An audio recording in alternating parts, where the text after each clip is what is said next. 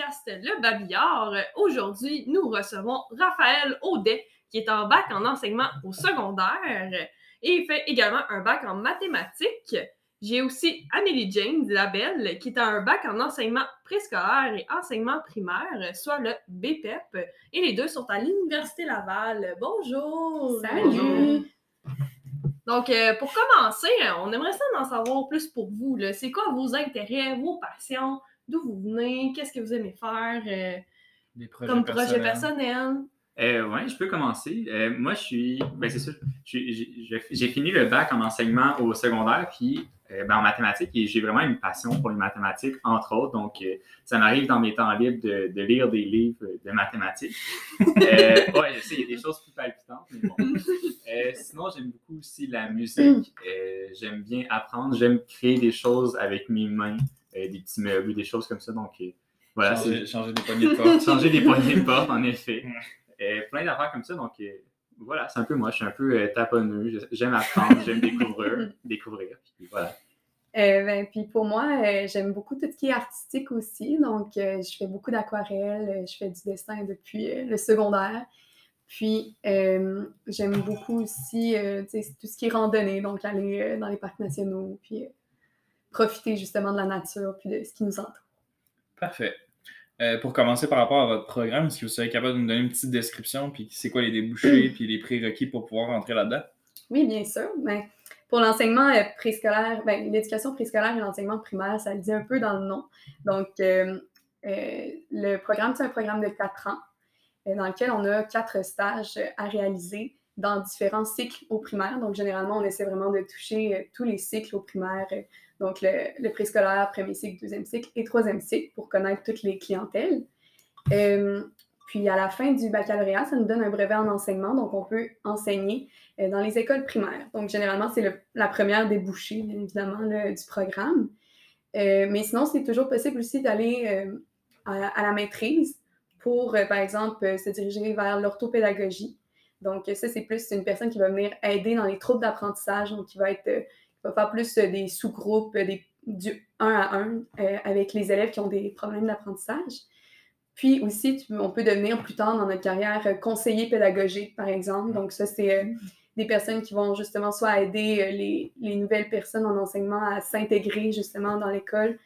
ils vont aussi aider justement à faire de la recherche pour voir les meilleures façons de faire dans la didactique et dans la pédagogie. Donc, euh, c'est aussi une débouchée possible.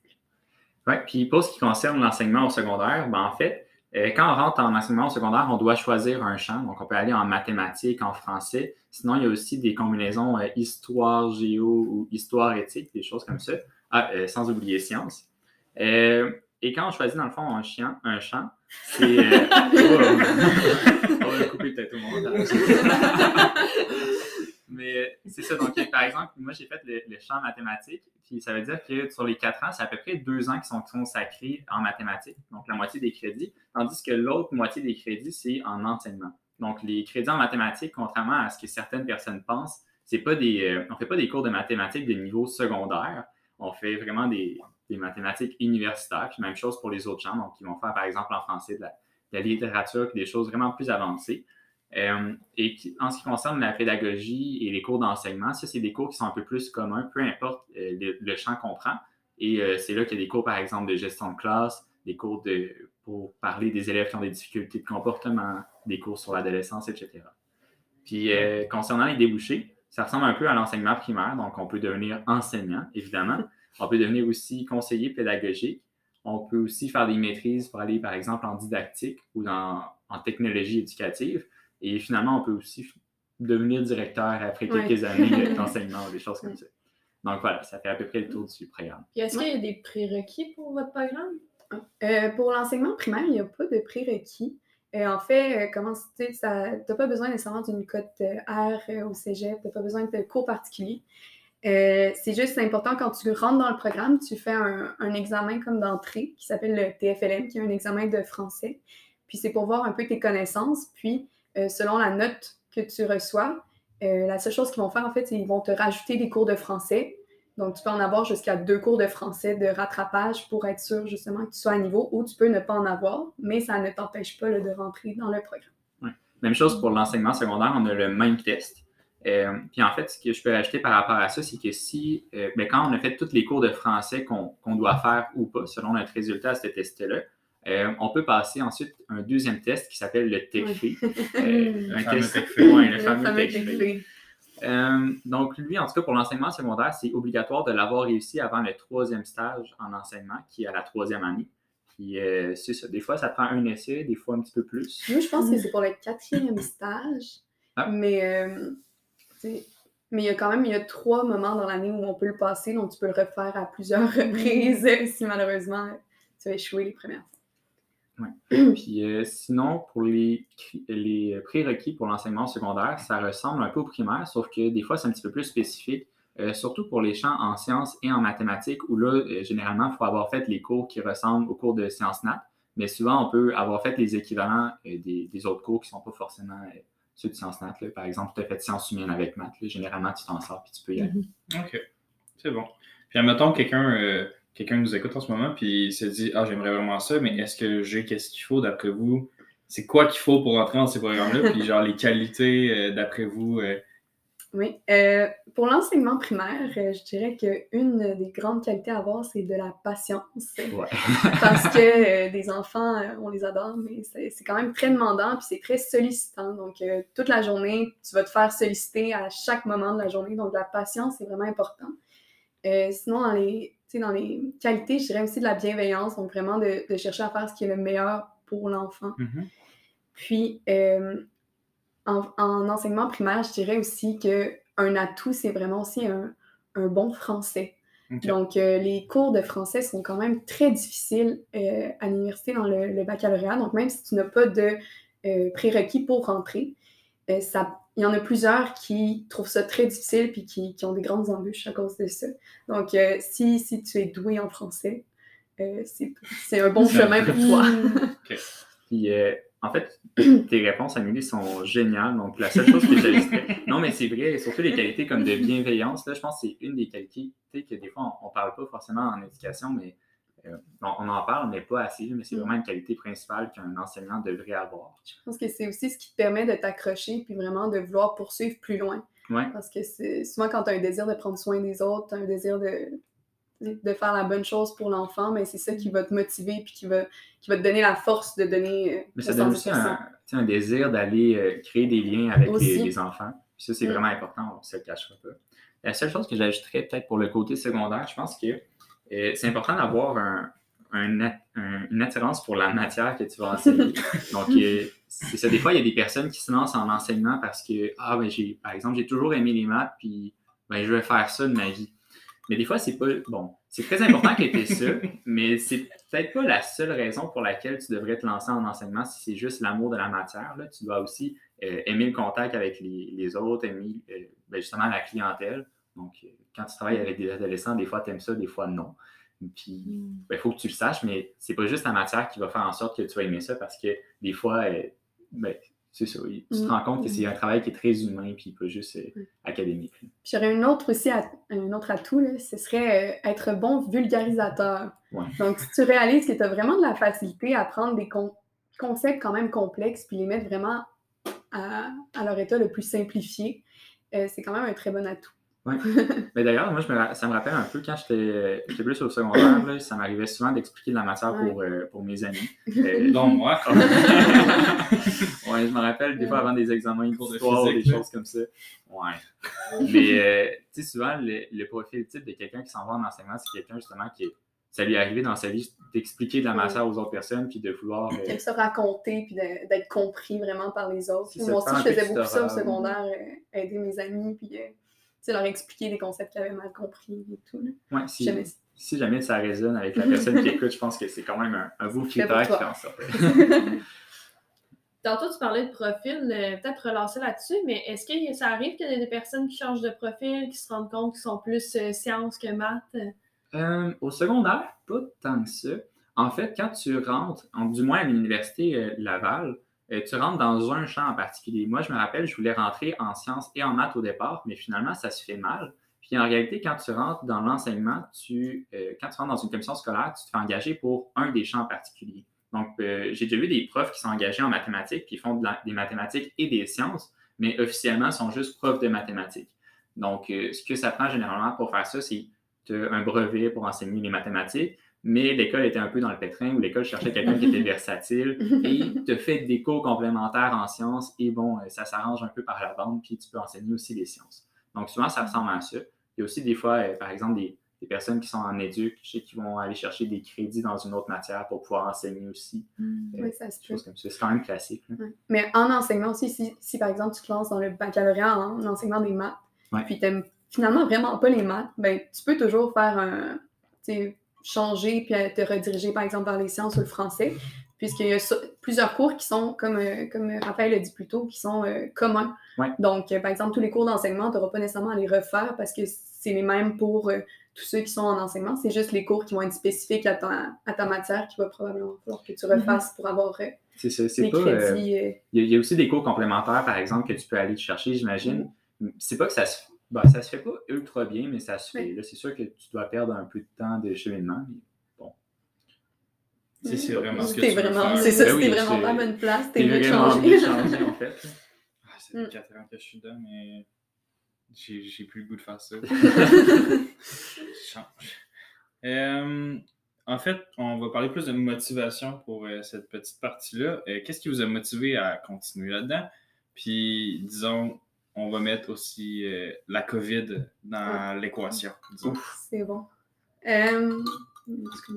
Ouais, mais il a parlé d'équation, donc ça. Ah, ok, c'est ça te. Je fais des liens avec le. wow, c'était avec le répondant. Euh, côté motivation, je dirais que c'est vraiment important de. Ben, en fait, ce qui, est, ce qui, est, le fun avec le, bac que j'ai fait, c'est qu'on est vraiment une petite cohorte. Nous, on était à peu près 17 à graduer à la fin. Donc, euh, c'est ça, c'est important de faire des liens avec les gens qui sont dans la cohorte. Puis, tu fais toujours généralement tes cours avec eux. Donc, tu crées une, bel esprit euh, d'équipe. Un bel esprit d'équipe. et voilà. Donc, puis il y a aussi de la vie étudiante là, qui est là. Donc, euh, des fois, il y a des soirées, des fromages, des ragatas. C'est toujours sympathique. Euh, il y a aussi des possibilités euh, de faire des, des voyages à l'étranger. Moi, j'ai fait une session en Belgique qui a été un peu écourtée à cause de la COVID. Donc, c'était pour faire le stage 3 là-bas. Donc, ça, c'est quelque chose qui, peut se faire. Donc, ça m'a motivé à continuer dans le programme.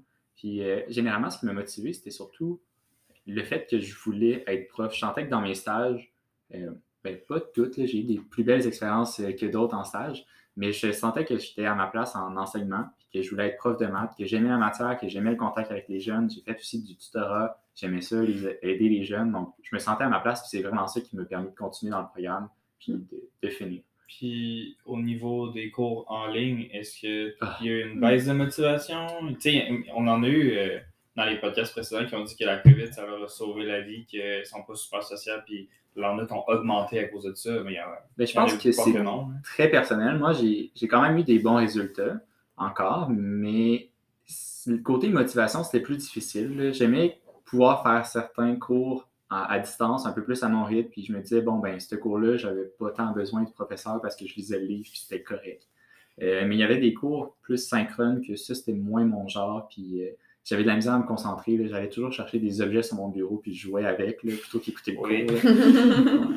puis j'imagine que tu as dû donner des cours à distance aussi. Euh, oui, j'ai fait une partie de mon stage 4 à distance puis c'était intéressant. Euh, c'était vraiment pas génial. Puis en fait, c'était pas mal un des gros défis de mon stage 4.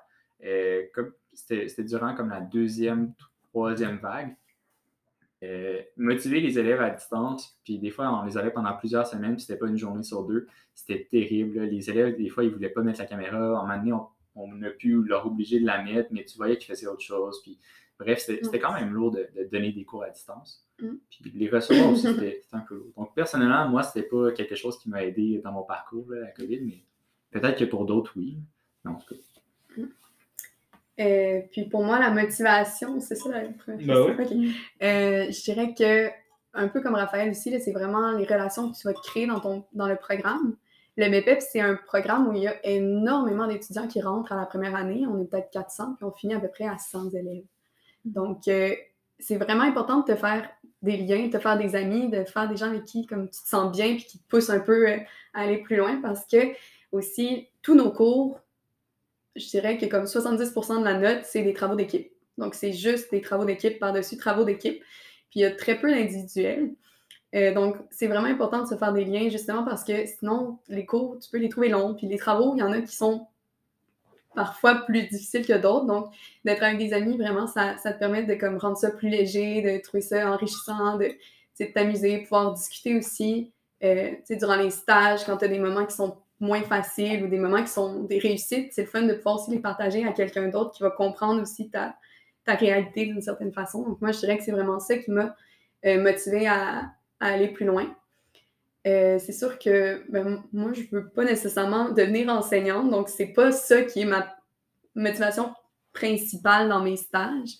Euh, j'aimerais ça plutôt justement me rediriger vers l'orthopédagogie. Donc, euh, moi, c'est vraiment le contact un à un avec les élèves que j'aime. Puis c'est ça qui me motive dans mes stages, c'est tous ces petits moments-là que j'ai vraiment avec les enfants où je, peux me mettre à leur niveau, puis je peux leur faire comprendre, réaliser des choses, les petites étincelles que tu peux voir dans les yeux de certains. Donc, c'est vraiment ça qui me motive plus dans mes stages euh, selon mon parcours.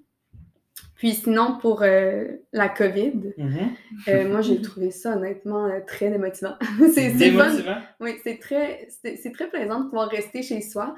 Sauf que moi, mes cours étaient vraiment tous synchrones, puis les profs ont essayé toutes sortes d'affaires qui n'étaient pas toujours des réussites. Donc parfois, les cours étaient longs, puis ils ne m'apportaient pas grand-chose, malheureusement. Alors qu'en classe, habituellement, j'avais vraiment l'impression d'aller plus loin, j'avais l'impression d'apprendre, j'avais l'impression que c'était plus euh, participatif aussi. Donc euh, moi, pour ça, la COVID, j'ai trouvé ça, ça m'a pas nécessairement aidé. Ça m'a pas nuit non plus, c'était plus pour la motivation. Je dirais que c'était ça, ça, demandait un petit effort de plus. OK. Petite question euh, plus euh, personnelle. Tu as dit que tu t'es fait des amis pour, en lien avec.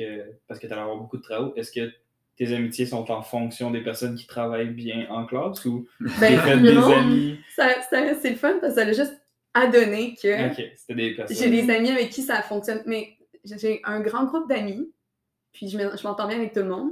Mais il y a quelques personnes là-dedans avec qui je travaille toujours en équipe, puis je sais que ça fonctionne super bien. On a exactement la même façon de travailler, les mêmes visions, puis on n'a aucun problème dans nos travaux d'équipe. Mais j'ai déjà essayé avec d'autres de mes amis avec qui, justement, mm-hmm. ça marchait un peu moins. mais ça n'a quand même, ça n'a pas à notre amitié. C'est juste qu'on on a comme fini par se séparer un peu en, fonction des, groupes de travaux d'équipe, mais on fait encore des activités ensemble, on se discute pareil de nos ah stages, puis ça, ça ça joue pas du tout. Mais c'est parce que, veux, veux pas, c'est un peu comme au, secondaire où on finit toujours par travailler avec les mêmes personnes en équipe. C'est un peu euh, subtil, on s'en rend pas trop compte, mais. Mais c'est important d'avoir quelqu'un avec qui tu as les mêmes méthodes. C'est parce que sinon, tu sais, par exemple, si tu es ultra dernière minute, puis la personne est une personne très anxieuse qui veut faire ses travaux trois semaines à l'avance, ça va créer des tensions. Puis c'est dommage parce que ces tensions-là, souvent, vont se répercuter sur la relation après. Donc, c'est pour ça que. S'ils travaillent ensemble. S'ils travaillent, S'ils travaillent pas ensemble, c'est une très belle amitié qui continue. Exactement. Donc, nous, c'est ça, on a comme juste changé un peu nos, nos équipes, sont toujours les mêmes, on le sait. Mais ça n'empêche pas le fait qu'on a créé des liens pareils entre nous puis qu'on fait des activités ensemble. Exactement. On vous le dit, les internautes, euh, commencez à faire des tests dès la première année avec qui ça travaille bien, puis restez avec ces mm. personnes-là. C'est vraiment important. Moi, dès qu'il y a quelqu'un qui a dit Ah, moi, je suis vraiment dans la minute, ok, on travaillera pas ensemble, c'est certain.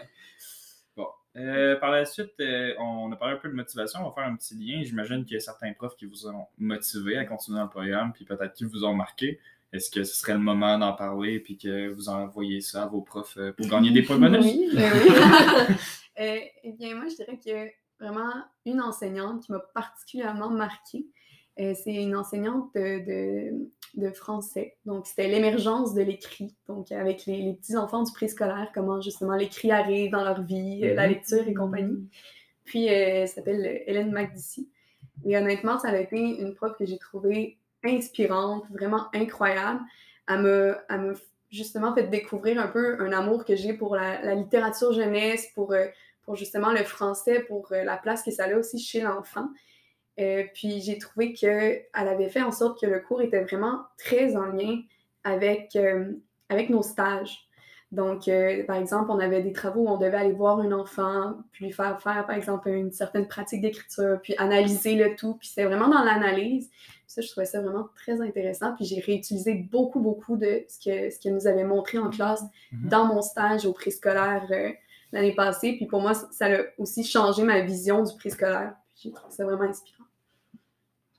Ouais, pour ma part, C'est hyper. ouais, non, j'ai- j'attendais. le cue. donné un petit moment euh, pour y réfléchir. Euh, mais en fait, j'ai eu plusieurs euh, bons enseignants. Euh, j'ai aussi eu des, des enseignants. Bon, en tout cas, ça a été varié. Euh, mais je dirais qu'en mathématiques, j'ai eu, euh, j'ai eu beaucoup de plaisir. Puis c'est ça, les, les profs, souvent, c'est c'est des professeurs qui, qui ont vraiment avancé loin dans leur matière, qui sont vraiment passionnés par leur champ. Donc, même si des fois, tu n'aimes pas, par exemple, l'analyse ou des, la théorie des nombres, mais la personne est tellement passionnée par son domaine qu'elle sa Contamine un peu. Ouais, c'est désagréable, on se fait contaminer. Mais j'ai une personne, euh, dans tous ces profs-là, c'est c'est plutôt un chargé d'enseignement que j'ai eu à. Ben là, c'est ma cinquième reprise parce que j'ai encore un cours avec lui cette session-ci.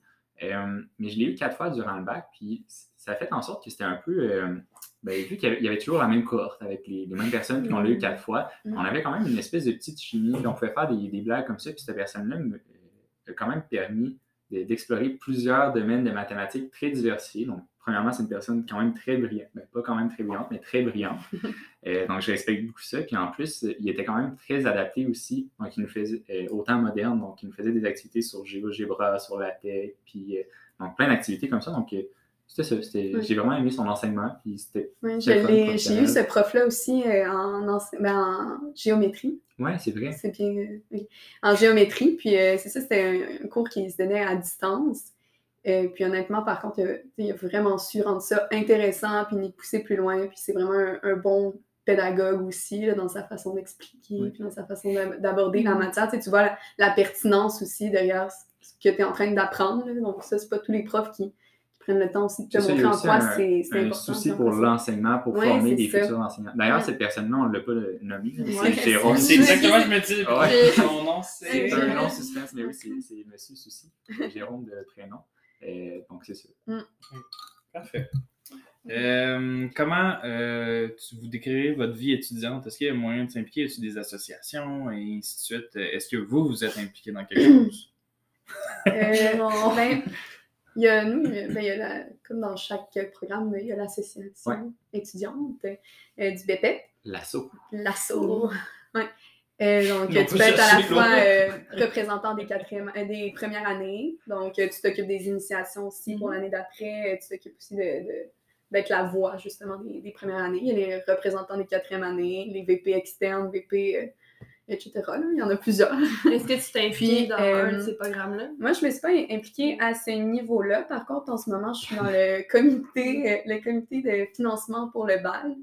Donc, euh, c'est ça, j'aide euh, surtout en fait à penser à créer des activités pour euh, récolter de l'argent pour justement le- financer le BAL des quatrièmes années. Mhm. Euh, donc, c'est ça, là, ça fait du bien aussi de pouvoir euh, se mettre à nouveau à faire des, des événements parce qu'essayer de faire des financements Mhm. avec des petits paquets cadeaux, ça marche pas toujours très bien. Donc, donc euh, c'est pas mal ça. C'est la seule implication, mais j'ai plusieurs amis qui ont été dans l'association euh, étudiante et qui ont vraiment aimé ça. Il y en a que c'est ce qui les a justement comme motivés dans le, dans le programme euh, parce que tu, rencontres plein de gens, puis ça, ça te fait vraiment voir comme le programme de l'intérieur. Puis euh, c'est ça.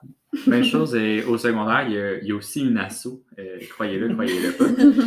Ça s'appelle Euh, aussi ASSO? ouais, mais en fait, les noms sont compliqués. C'est l'Association des étudiants en enseignement secondaire de l'Université Laval. Fait que c'est toujours des. C'est comme Ah, y a nul de quoi? Là, c'est plus beau, c'est AEDP. Ouais, dès que je suis une nouvelle asso, c'est Asgul. Asgul. Ça sonne par comme un hein. nom. C'est vraiment- en tout cas. Euh, donc, ça, il y a plusieurs personnes qui s'impliquent là-dedans, pas moi. Euh, je me suis pas vraiment impliqué dans, à l'université en tant que tel, mais je me suis plus impliqué dans les tutorats, donc les tutorats privés. J'en ai fait plusieurs durant mon parcours, dès ma première année jusqu'à ma dernière année. Euh, c'est vraiment très agréable quand tu vas avoir de l'expérience en enseignement avant de te lancer euh, justement comme prof. C'est super le fun parce que tu vois la matière de- de- avec des élèves, tu travailles avec eux des difficultés particulières, donc euh, c'est très formateur.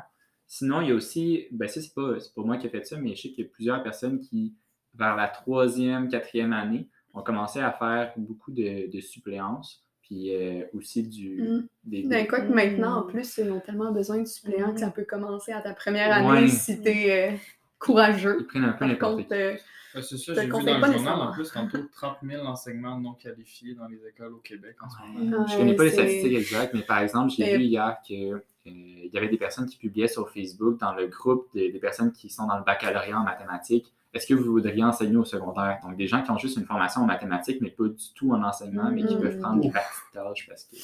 Mais est-ce que vous avez déjà essayé la suppléance ou c'est juste. J'en ai fait un petit peu, j'en ai fait une dizaine de fois. Euh, C'était intéressant. C'est pas, euh, c'est pas ce que les profs aiment, c'est pas Mais forcément. ça ce dépend lesquels, étonnamment. Il y en a Ouais. qui disent qu'ils ont adoré leur Ouais, suppléance, comme il y en a c'est qui ont détesté aussi. ça. Oui, c'est ça, c'est très payant. Puis t'as pas Ouais, de c'est ça. planification à faire. Donc, tu arrives là, généralement, c'est pas tout le temps le cas, mais généralement, il y a des activités qui sont déjà planifiées pour Ouais, toi. Donc, c'est t'es plus en mode de, je gère le groupe et je m'assure qu'aucun enfant est mort. Ouais. Mhm. Mais donc, il y en a qui aiment vraiment ça parce que ça te donne une liberté aussi ensuite euh, dans tes temps libres. Tu tu peux justement euh, faire des sorties entre amis. Tu n'as pas la pression de devoir planifier. Mais au contraire, euh, aussi, ce qui est difficile dans la suppléance, c'est que tu n'as pas la relation avec les Ouais, élèves. c'est ça.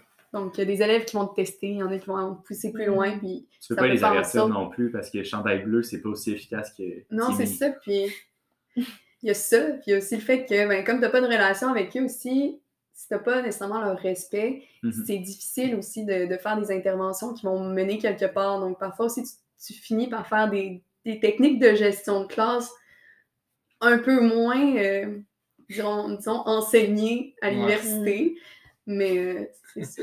Ben, C'est- ça, tu, me diras, moins ça. tu me diras, euh, si c'est différent de votre point de vue. Vous me direz si c'est différent de votre point de vue, mais j'ai un ami avec qui j'ai travaillé au camp qui me disait que lui, la suppléance, c'est ça qu'il veut faire toute sa vie. Parce que une personne, tu sais, tu as le choix entre être une personne qui aime la routine, d'avoir ton groupe, euh, tu, tu connais tes élèves, tu es dans la même école tout le temps.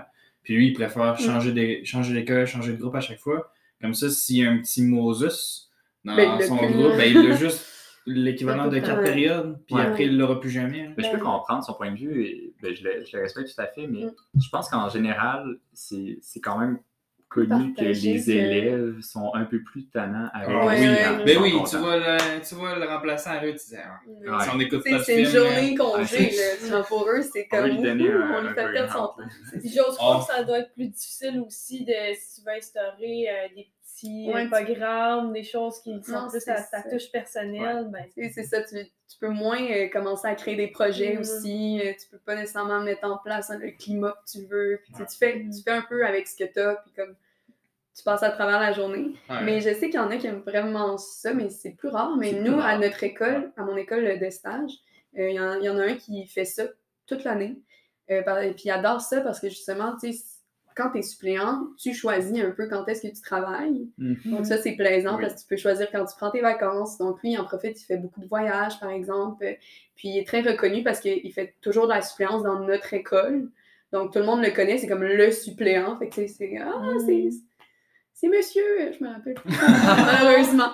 Mais euh, c'est ça, puis il m'expliquait que lui, c'était une liberté qu'il aimait vraiment beaucoup. Mais euh, c'est ça, je dirais qu'en majorité, en tout cas, quand je parle du moins à, à mes amis, quand je parle aux, aux gens de mon programme, euh, la suppléance est un peu vue comme la bête noire, puis un peu comme un moment, tu sais, il y en a plusieurs qui voient ça comme un moment désagréable, justement parce que tu passes pas toujours des journées magnifiques Mhm. avec ton groupe, euh, de... puis t'as pas le temps de créer un lien. Donc, tu sais, toutes les petites, petites attentions, tu sais, par exemple, les plus jeunes sont, sont genre, Ah, je t'aime, Madame Amélie, ou genre, tu sais, de faire des gros câlins, puis des grandes Mhm. démonstrations, des... beaux- tu sais, ça, tu l'as moins, on s'entend. Ouais. Ah, ça-. Donc, de tellement être côté... euh, exceptionnel si en une journée, tu reçois autant d'amour d'un Mais quoi qu'il y en a, honnêtement. là, genre, c'est moi, ma première journée de stage au préscolaire, il y en a qui me dit à la fin de la journée, je t'aime, Madame Amélie. J'étais comme, Ah, ok, toi, tu seras pas difficile à avoir dans la poche. On peut parler de vos stages? On est un peu dans cette lancée-là de suppléance, mais euh, vous avez combien de stages? Là, j'ai, con- j'ai cru comprendre que c'est sur quatre ans aussi, là, donc plus de choses à, à regarder. Nos stages ne fonctionnent pas de la même façon au primaire et au secondaire. Donc, euh, veux-tu que je commence? ou- Ben oui, vas-y. Au, au primaire, comment ça fonctionne? C'est qu'on a en tout quatre stages, donc c'est toujours un stage par année. Euh, la première année, c'est à, à la session d'hiver, c'est un, un court stage juste pour voir un peu c'est quoi le milieu, voir justement si ça nous Mhm. intéresse, faire quelques petites, euh, petits essais d'activités, puis voir si on, on a la twist ou pas. Puis euh, ensuite, euh, on a un- les- le stage 2 et le stage 3, c'est sur un an. Donc, c'est toute l'année. Euh, à chaque semaine, on va une journée par semaine en stage. Puis on a aussi des semaines qu'on appelle des semaines intensives, où pendant une semaine, on est vraiment à notre milieu de stage, on n'a pas d'autres cours. Puis euh, on fait vraiment de, l'enseignement ces moments-là. Puis euh, c'est ça, le stage 2, on a deux semaines comme ça intensives. Le stage 3, on en a deux à l'automne, trois à l'hiver. D'ailleurs, je pense que ça arrive durant nos relâches. hein. Non, non, Non? c'est la semaine d'habitude avant la relâche. On a Ah. quand même nos relâches. Inquiète-toi pas. Si c'est ça qui te fait peur qui t'empêche d'aller en enseignement, là, t'as tes relâches. Je veux ma relâche. Mais Ah, un parfois, t'en as besoin. Puis, euh, surtout que t'as des cours en même temps que tes stages. Donc, euh, le, seul, le seul stage où on n'a pas de cours en même temps, euh, où notre cours, c'est vraiment juste le stage, c'est le stage 4, qui est un stage intensif où tu es là vraiment tout l'automne. Donc, c'est le stage que je fais actuellement. Donc, euh, tu arrives vraiment en début quand les, professeurs sont en train de se préparer, de planifier leur année, et tu quittes euh, en décembre, donc euh, un peu avant le temps des fêtes. Puis, dans ce stage-là, nous, comment ça fonctionne, c'est qu'on a de l'alternance. Donc, on a des semaines où on est avec notre enseignant associé, donc l'enseignant qui est dans notre classe, on est avec lui, puis on fait, par exemple, chacun on donne une matière où on se partage un peu les cours à donner. Puis euh, ensuite, on a des blocs de stage où c'est, par exemple, deux semaines ou trois semaines où on est vraiment seul dans la classe, puis on est autonome, donc on est vraiment comme l'enseignant euh, principal et notre, notre professeur, lui, peut, il s'en va dans l'école, il vient nous voir de temps en temps pour s'assurer que tout est correct, mais vraiment pour qu'on gagne de l'autonomie euh, durant le stage. Parfait. Est-ce qu'ils sont rémunérés? Ah, c'est une bonne question. Ben oui, hein. Euh, seulement le stage 4 est rémunéré. Puis celui-là, il est rémunéré de la même façon au, euh, Secondaire aussi. ouais. ouais, au secondaire aussi. Puis en gros, c'est euh, pas rémunéré comme un, un travail. C'est en fait une bourse euh, d'aide euh, aux suppléances, quelque chose euh, à la- Ou aux futurs enseignants, aux quelque chose ouais, comme ça. Mais c'est d'environ euh, 3900. C'est je me trompe, là. 3900 dollars pour les quatre mois qu'on fait. Donc, euh, ça nous permet, mais on doit quand même payer la session. Donc, ça nous permet de payer la session puis un petit peu nos dépenses à côté. Mais ça te permet quand même de Mais, euh, ne donne pas travailler généralement parce que c'est Ouais, ça dépend pour qui, mais ça, de- ça te permet du moins de t'en sortir avec un peu moins de dettes. même Mais euh, c'est ça. Puis on donne une partie pendant le stage. Donc la moitié, en donne, il donne euh, en début de stage. Puis l'autre moitié, il la donne en fait seulement si tu réussis, si tu termines le stage. Ok. Donc euh, si, si tu passes pas à travers, par contre, c'est un peu triste parce que tu n'as pas ta deuxième moitié de bourse. euh. D'ailleurs, parlant de bourse, euh, je rajouterais peut-être un petit truc. Et Depuis Ben oui. euh, deux, trois ans, il y a des bourses d'excellence qui sont données aux futurs enseignants. Euh, donc, ça, c'est quelques rares personnes qui, dans les programmes, quand ils excellent, vraiment, ils ont des bons résultats, peuvent avoir des bourses d'excellence. Puis c'est quand même des montants. Euh, Assez. euh, c'est- ben, on c'est un peut- peu c'est plus, c'est 7500 dollars pour les, Ouais. premières, les trois premières années. Ouais, sauf la quatrième année, comme il y a déjà le- la bourse pour les Mm. stagiaires, c'est c'est moins. Donc, euh, c'est quand même très intéressant Oui. si tu l'as. Il donne à 30 étudiants, en fait, dans les différents programmes d'enseignement. Donc, autant euh, ils mettent l'enseignement primaire, l'enseignement secondaire, l'enseignement. euh, orientation. là, probablement musique aussi, ou genre. euh, Éduc. éduc, ouais. Euh, sauf que je pense qu'ils doivent, à mon avis, pondérer. En tout cas, je pense qu'ils donnent plus de bourses en enseignement primaire parce qu'il y a plus d'étudiants. Ils en donnent un peu moins selon les programmes. Donc, euh, tu sais, même si, par exemple, euh, les gens ont des très, très bonnes codes Z en enseignement des mathématiques, par exemple, mais ça se peut quand même, même si tu as une moins bonne code Z en enseignement primaire, que tu la bourse, parce que ça dépend de- des gens de ton programme à toi. Mais c'est quand même quelque Mais chose qui, qui est bien à savoir quand tu rentres dans le programme. ça peut être intéressant. Mm. Puis, euh, je pense que la question, c'est les stages. Hein? Perdu. Bon, désolé. C'est pas grave. Euh, au côté du secondaire, c'est à peu près similaire, quoique quand même c'est différent. On a aussi quatre stages. Le premier, c'est durant une session, c'est une dizaine, douzaine de journées, et c'est vraiment de l'observation. Je pense qu'il y a une journée que tu prends un petit peu en charge le groupe, mais c'est vraiment beaucoup de l'observation. Oui. Euh, le deuxième stage, lui, c'est la deuxième année, c'est à la session d'automne et c'est juste une session, donc c'est pas un an comme euh, au BPEP. Et il y a une dizaine de journées de lundi durant la session qu'on y va. Et il y a aussi une semaine intensive où là, tu prends plus en charge et tu es là tous les jours. Donc, c'est à moitié de l'observation, à moitié de la prise en charge. Euh, troisième stage, c'est à la troisième année, troisième session, durant la session d'hiver. Et c'est pendant cinq semaines euh, que tu prends en charge les groupes euh, d'un enseignant, donc tous ces groupes, et te préparer le matériel. Mais avant ça, tu as des périodes de temps pour préparer aussi le matériel que tu vas présenter aux élèves en stage. Donc, c'est une prise en charge un petit peu plus complète. Puis euh, le, le, truc que tu peux faire avec ça, puis je pense aussi au primaire, cette session-là, tu peux la faire euh, dans Oui. un autre pays. Donc, au secondaire, c'est juste en Belgique. Mais au primaire, il y en a Je pense qu'il y avait aussi Genève à un moment donné pendant un moment. Mais nous, c'est ça.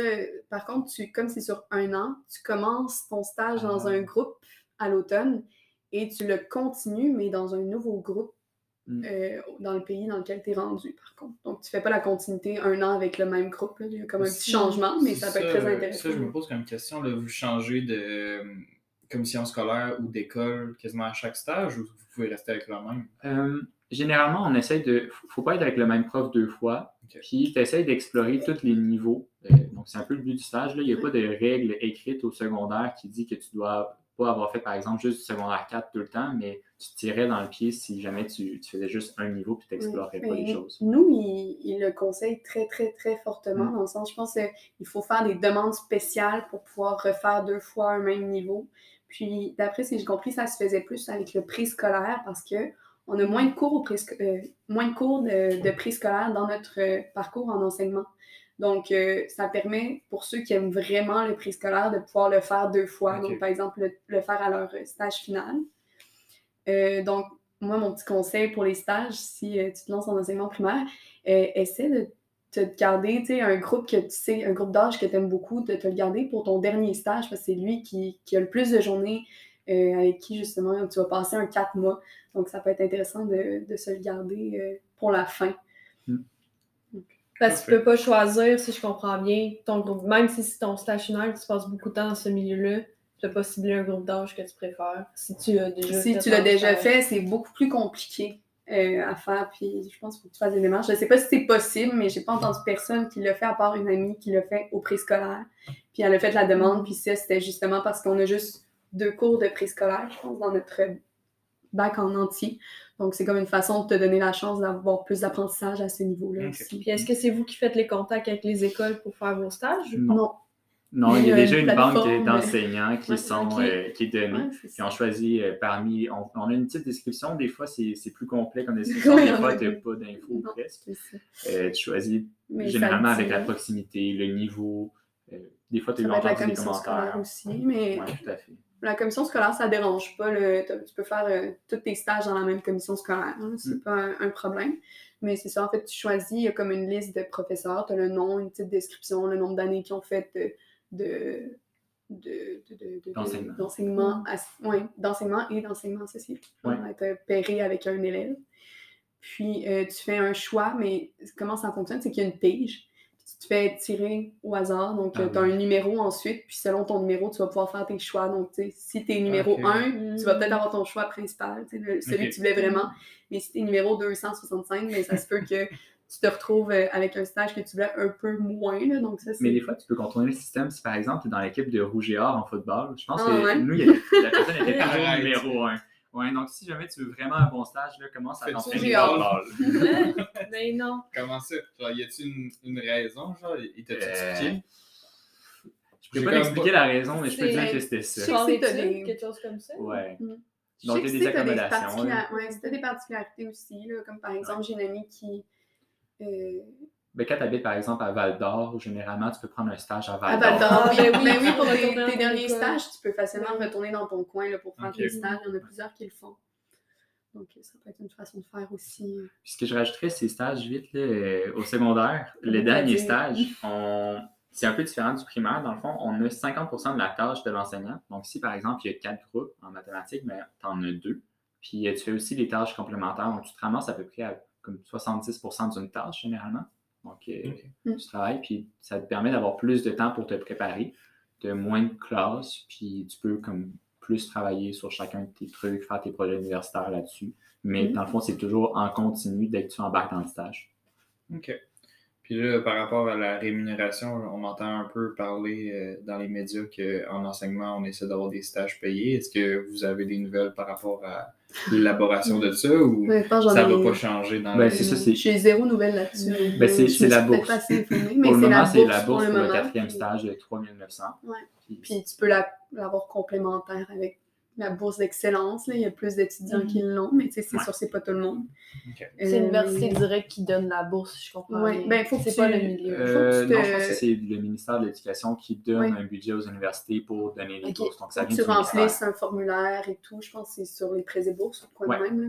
Donc, tu remplis un formulaire, mais si, Ah oui, puis euh, si tu es la- inscrit et tout, ben, tu pas de problème, tu Mhm. vas l'avoir, c'est certain. à partir de la troisième année, vu que tu as 90 crédits et plus généralement dans le programme, tu peux avoir de l'aide financière, donc les prix et bourses, gouvernement. ouais, ouais. Donc, pour ta Mhm. dernière année, T'en tu peux as beaucoup plus parce qu'ils Mhm. considèrent euh, Ah, séparés ouais, de Ouais. tes parents. Donc, euh, même si tu habites encore chez eux ou euh, quoi que ce soit, là, après trois ans, ça te permet de, de te donner un petit coup de main. Quand vous vous êtes lancé dans votre programme, parce que là, vous avez en plus les deux Mhm. commencé des démarches vers d'autres programmes, euh, qu'est-ce qui vous trottait dans la tête quand vous avez fait votre choix? Quel autre programme vous aviez peut-être comme option que vous dites peut-être que j'aurais voulu faire ça à la place? Quand vous, au début, début. Euh, moi, il n'y avait pas vraiment d'autres options. Je voulais aller enseigner au secondaire en maths ou en sciences. Et durant tout mon parcours, c'est ça que je voulais faire. C'est juste à la fin de mon parcours, j'ai décidé de continuer euh, pour faire le bac en mathématiques pour le plaisir, mais c'est vraiment ça que je veux faire. Je veux enseigner les mathématiques. Donc, euh, c'était vraiment une, euh, une envie d'enseigner. Euh, j'ai travaillé longtemps dans les camps de jour. J'aimais ça, travailler avec les jeunes. J'ai fait des tutorats, j'ai fait plein d'activités comme ça. J'aimais les mathématiques. Donc, dans ma tête, c'était, quand même clair que je voulais faire ça. Donc, c'est ma principale motivation. Puis, il n'y avait pas vraiment d'autres programmes qui m'intéressaient. Puis avec ta formation euh, de bac en mathématiques, est-ce que tu vas continuer à aller au secondaire ou tu vas peut-être essayer, euh, mettons, un niveau école ou des études supérieures? Euh, je ne sais pas encore. Euh, j'aime toujours bien le secondaire. Plus la fin du secondaire, je trouve que les mathématiques sont plus intéressantes. C'est sûr que je vais pouvoir enseigner au cégep. Mais c'est très. Je trouve que la matière au cégep est un peu plus intéressante, mais les interactions que tu peux avoir avec les jeunes au secondaire, c'est plus intéressant. Ouais. Puis tu as tes jeunes pendant une année Ouais. complète. et tu peux. Tu vois l'évolution, souvent. tu vois. euh, ouais. Ouais, il y a plus de, de liens à faire avec eux. Donc, Mm. c'est un peu déchirant comme choix, mais pour le moment, je ne le sais pas trop. là. Peut-être plus À secondaire. Ouais. Ouais. Parfait. Pour toi?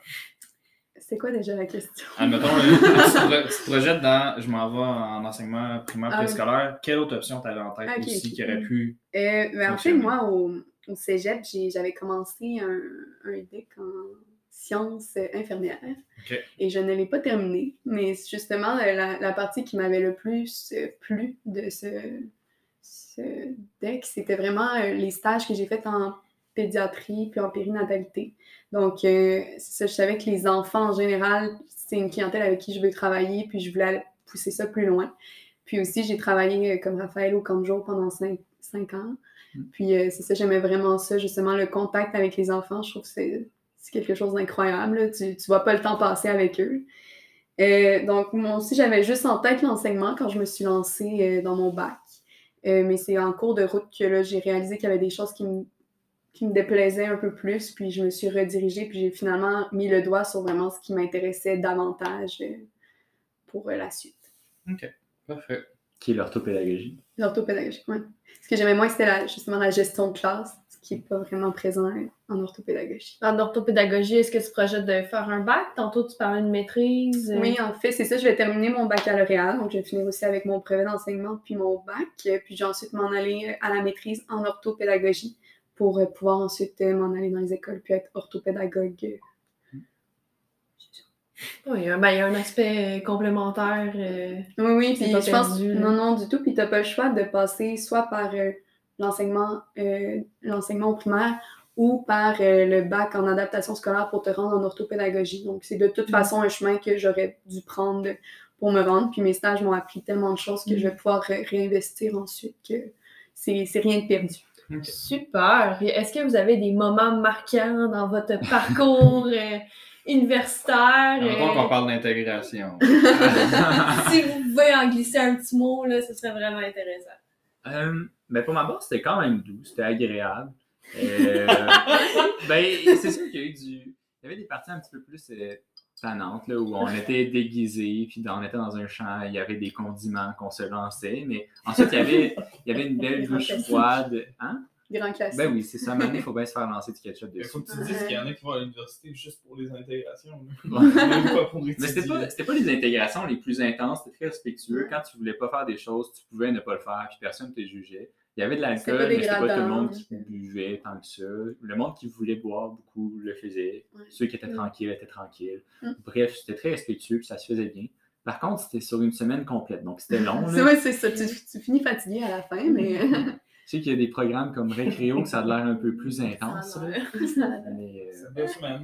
Est-ce que, est-ce que ça t'a permis de créer des liens avec des, des personnes de ton programme? Oui, tout à fait. là. Puis euh, ça te permet justement de savoir qui est dans ton programme. Puis tu peux te créer- déjà créer des petits travaux, de- euh, des, des équipes de travail. Ouais.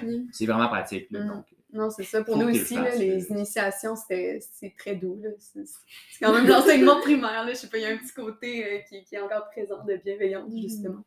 Puis euh, c'était doux, mais c'était surtout drôle. Ils, nous cherchaient à nous sortir de notre zone de confort, mais tout en étant respectueux. Donc, euh, ça valait vraiment la peine de le faire. Puis même aussi de faire euh, la tournée des bars, ce genre d'activité-là. Moi, ça m'a permis vraiment de comme trouver le groupe d'amis qui est encore mon groupe d'amis aujourd'hui. Donc, c'est vraiment un groupe de personnes que j'ai suivi du début à la fin, puis on s'est soutenus là-dedans. Puis ça valait la peine. Ça valait vraiment la peine. Mais moi, je te dirais, les moments les plus marquants, c'est les vins fromages. Ah oui, vin de fromage. Dommage. Ouais, en fait, C'est encore euh, plus euh, rock'n'roll que. Si seulement je pouvais m'en rappeler, je Ah. pourrais témoigner. Ouais, Non, du vin à volonté qui moments. dit non à ça. Ouais.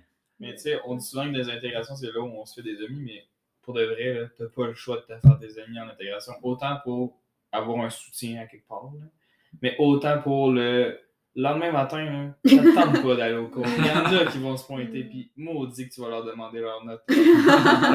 Fais-toi des amis juste Ouais, pour pas prendre du retard sur tes. Tu peux même faire des rotations après Ouais. ça. Chacun leur tour, tu t'en vas au cours, puis Voilà. euh, tu donnes les notes comme ça, tout le monde est gagnant. À la place que tu te pointes, puis tu t'écoutes rien? Tu dors un Reste, petit peu. reste dormir, puis quelqu'un va prendre des notes à ta place. Mhm.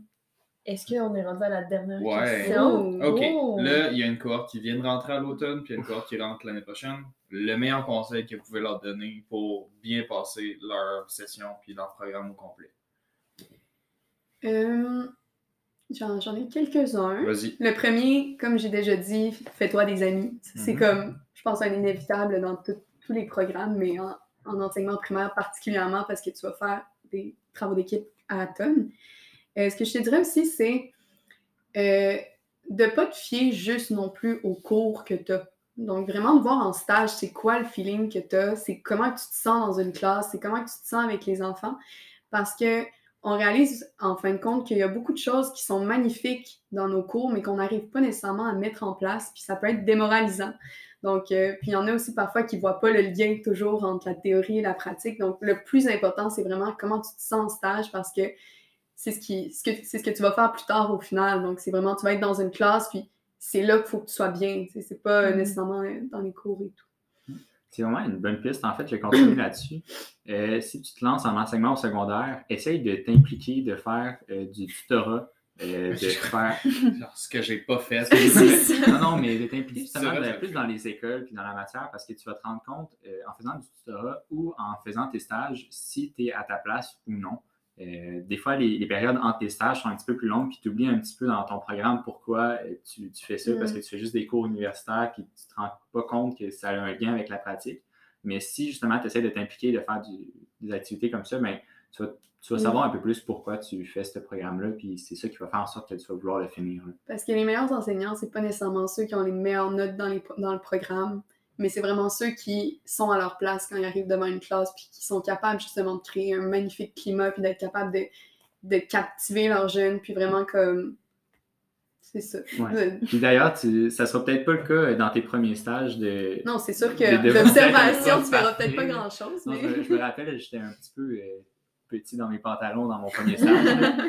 mais ça vient avec le temps. Ouais. euh, mais tu, tu le sens là, si tu es à ta place ou pas. Il faut juste que tu, Que tu continues suives ton instinct. Ouais. C'est sûr que si on du suit. podcast. C'est ça. On l'appeler comme ça. Suis ton instinct. Mais c'est sûr que si on se fie tu sais, on est tous passés à l'école. J'imagine pour vous aussi, les personnes qui écoutent ça, vous êtes allés à l'école à un moment donné dans votre vie. C'est clairement pas le prof qui connaît sa matière par cœur qui vous a inspiré, c'est le prof qui a réussi à avoir un lien avec vous puis être Mhm. capable de vulgariser cette matière-là pour que ça devienne intéressant. Le prof d'histoire qui se levait sur son bureau puis qui criait, criait chocolat. Ouais. qui nous lançait des craies. c'est lui qui nous a le plus marqué. Bon. Ouais, mais merci beaucoup. C'était très inspirant. J'espère que vous allez euh, inspirer euh, ceux qui écoutent euh, ce podcast. Donc, je vous rappelle qu'on était avec Raphaël Audet pour le bac en enseignement au secondaire, profil mathématiques, et Amélie Jane Labelle pour le BPEP, soit le bac en éducation préscolaire et enseignement primaire à l'Université Laval, qui se situe à Québec. C'était comme phrase. Merci d'avoir réussi à. Merci beaucoup, Mamie. Ça nous a fait plaisir. Comme d'habitude, on vous rappelle qu'on est en partenariat avec Academos. Donc, euh, on vous propose d'aller faire une petite visite sur ce site. Si vous n'êtes pas encore allé, vous allez pouvoir parler avec des mentors et des personnes professionnelles dans un milieu qui vous intéresse. Puis vous allez pouvoir leur poser des tonnes et des tonnes et des tonnes de questions. Donc, euh, on vous souhaite une bonne journée. C'était le dernier podcast de la saison 1. Malheureusement, Oh. on espère qu'il va y avoir on espère qu'il va y avoir une saison 2. Euh, tout va dépendre de nos projets en lien avec ça. Bonne journée à vous!